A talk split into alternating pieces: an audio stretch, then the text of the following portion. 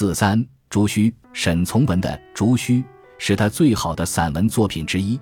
其中第三节有这样的话：和尚、道士、会员，人都俨然为一切名分而生存，为一切名词的营具取舍而生存。禁律一多，社会亦复杂；禁律一严，人性即因之丧失境界。许多所谓场面上人，事实上说来，不过如花园中的盆景。被人是强制曲折成为各种小巧而丑恶的形式罢了。一切所为所成就，无一不表示对于自然之违反，见出社会的拙相和人的愚心。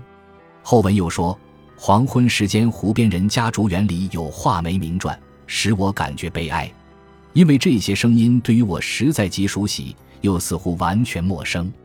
二十年前，这种声音常常把我灵魂带向高楼大厦、灯火辉煌的城市里。”事实上，那时节我却是个小流氓，正坐在远水支流一条小河边大石头上，面对一派清波做白日梦。